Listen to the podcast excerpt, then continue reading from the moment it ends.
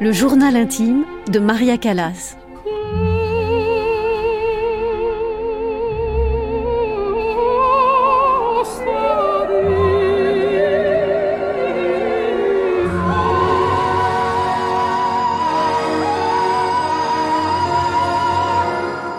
La fin des rêves.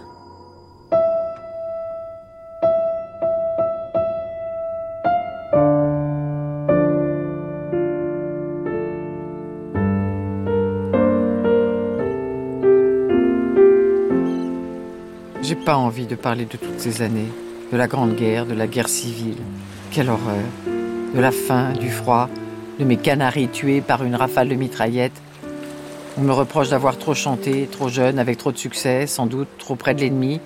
Mais quel ennemi? Mes collègues? Oui, ce sont elles mes ennemis. Leur jalousie et leur rancœur me blessent, et leurs accusations me mettent hors de moi. Tout s'effondre. Je peux plus rester à Athènes. Madame Hidalgo m'encourage à partir en Italie, le pays où l'opéra a vu le jour.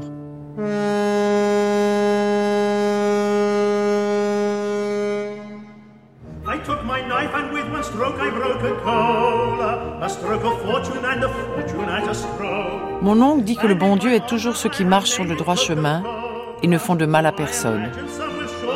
J'en suis certaine. Ce matin, quand nous avons reçu une lettre de mon père avec un billet de 100 dollars à l'intérieur, j'ai compris. Les autorités américaines offrent aux citoyens américains le billet de bateau pour nous rapatrier à New York. C'est décidé. J'embarque le 14 septembre 1945 à bord du Stockholm. J'ai pas écrit à mon père pour le prévenir de mon arrivée. Ma mère me l'a déconseillé. Je sais pas pourquoi.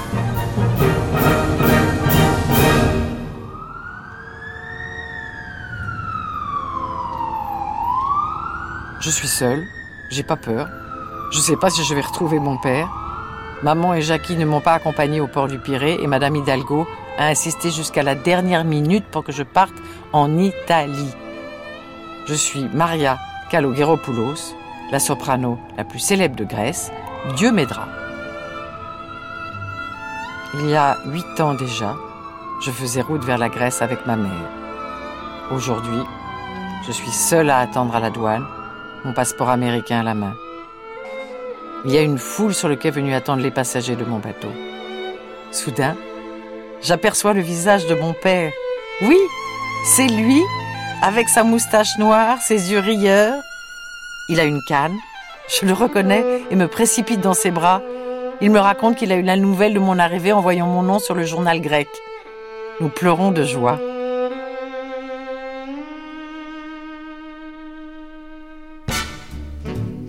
Nous sommes ainsi rentrés dans son petit appartement de la 157e rue, sur le côté ouest de Central Park. Je découvre la chambre qu'il m'a préparée, je regarde autour de moi. J'arrive pas à y croire. Nous nous racontons nos années de séparation.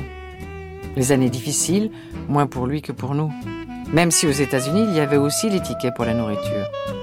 Mon père n'est pas riche, mais il veut me gâter.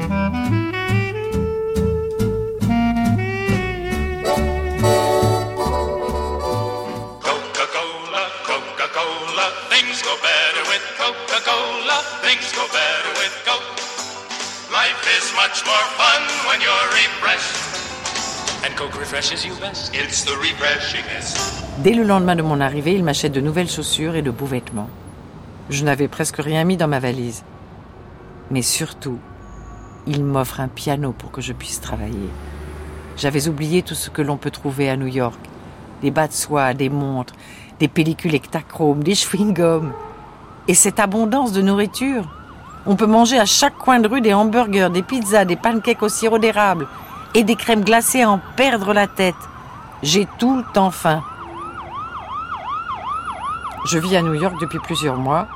Je retrouve Maria Callas. Je ne sais pas si je suis une américaine ou une immigrée. Tout me semble artificiel ici. Les gens ne pensent qu'à consommer à jeter sans se poser de questions. New York est une ville opulente Tous ces objets de désir nous attirent, mais nous détruisent aussi. Le vent glacé s'engouffre dans les avenues de Manhattan. L'hiver est dur. Il neige sur New York. Je me sens seule. J'ai tout perdu. Personne ne me connaît ici. Même le Metropolitan Opera n'a jamais entendu mon nom. Et puis Elvira n'est pas là pour s'occuper de moi, rythmer mes journées. Vide, tellement vide. Je rentre parfois dans un cinéma pour ne plus penser, pour pas devenir folle. Je veux aussi rejoindre mon père dans sa pharmacie pour passer le temps. Je me débrouille seule. Je fais la liste de tous les théâtres de la ville et me présente aux auditions où je peux être entendue. Je parle avec tous les chanteurs que je rencontre. Il y en a un d'ailleurs que je crois souvent. Il s'appelle Nicolas. Nicolas Rossi Lemeni. Lui aussi veut être entendu par le directeur du Met. J'obtiens enfin une audition devant Giovanni Martinelli. Ce ténor est très célèbre ici. Depuis 30 ans, il est ovationné par le public du Metropolitan Opera. Grâce à lui, je pourrais sans doute être invité à auditionner pour le Met. Je suis très intimidée à l'idée de chanter pour lui.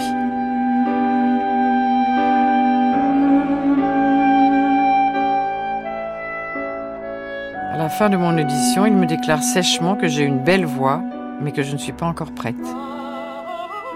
Que je dois encore prendre des leçons pour effacer les imperfections de ma voix. J'en crois pas mes oreilles. J'étais une prima donna à Athènes. Perdre la face Jamais.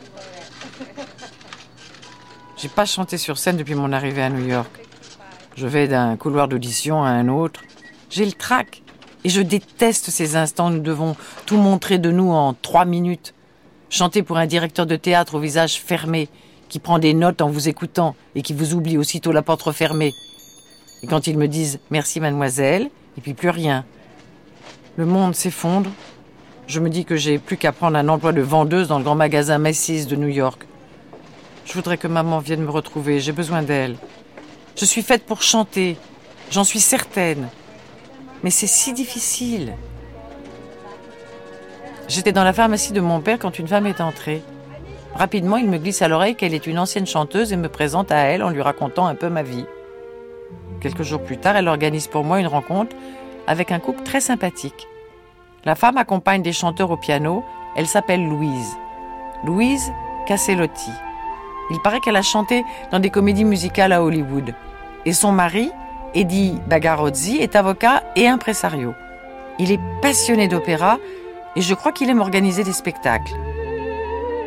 Le premier jour de notre rencontre, je leur ai chanté l'air de Casta Diva. Louise m'a ensuite proposé de venir travailler avec elle. Chaque matin à 11h, je me présente à leur appartement. Louise et Eddie habitent à 5 rues de chez nous, alors j'y vais à pied. Depuis la fin de la guerre, les opéras en Europe n'ont pas rouvert leurs portes. Eddie s'est donc associé à un impresario italien. Il veut faire revivre l'opéra de Chicago et y créer une troupe permanente. Il a réussi à obtenir des financements. Il organise de monter l'opéra Turandot de Puccini. Moi, l'inconnu de New York, je suis choisie pour être la redoutable princesse chinoise. La presse de Chicago annonce qu'une jeune soprano grecque, Maria Callas, chante le rôle titre. La première est prévue le 6 janvier 1947. Ma mère, qui est enfin arrivée, assiste aux répétitions dans un coin du salon des Bagarozzi. Le rêve s'est envolé. Quand nous sommes partis pour Chicago, nous étions très excités, mais soudain, tout s'est effondré. Le syndicat des choristes américains a demandé de reporter la date de la première. D'une semaine, puis deux. Bref, ils ont annulé le spectacle. Il a fallu rentrer à New York et encore une fois, tout reprendre à zéro. Mais lors de cette aventure, j'ai retrouvé mon ami Nicolas Rossi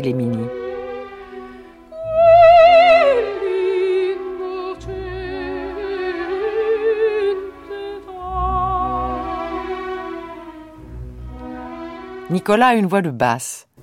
Lui aussi vit depuis deux ans le cauchemar des auditions et des attentes dans les couloirs. Comme nous n'avons pas le piano, nous nous retrouvons chez les Bagarozzi où nous étudions ensemble. Ce matin, Nicolas est arrivé très joyeux. Il vient d'être engagé pour la saison prochaine aux arènes de Vérone. Il connaît son directeur et me propose d'auditionner pour lui. Il paraît qu'il est à New York en ce moment et qu'il cherche une Joconda, le rôle titre d'un opéra inspiré d'une œuvre de Victor Hugo. Bien sûr, j'accepte. Nicolas organise pour moi l'audition chez le directeur qui est aussi le célèbre ténor Giovanni Zenatello. Louise m'accompagne au piano et je chante l'air de la Gioconda, Suicidio.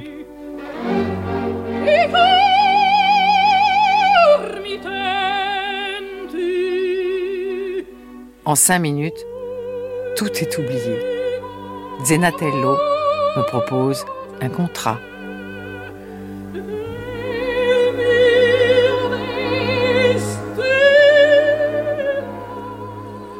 Nous sommes le 17 juin 1947. Je suis dans une limousine noire que mes parents ont louée pour mon départ. Je suis comme une diva qui part en tournée en Europe.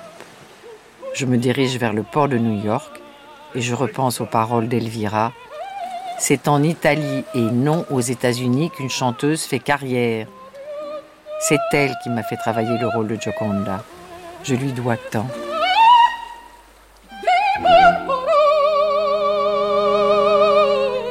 Le navire sur lequel nous voyageons avec Nicolas et Louise Castellotti est un cargo russe, le SS Rossia. Sur le pont, Nicolas me regarde d'un drôle d'air. Je porte un immense chapeau rouge.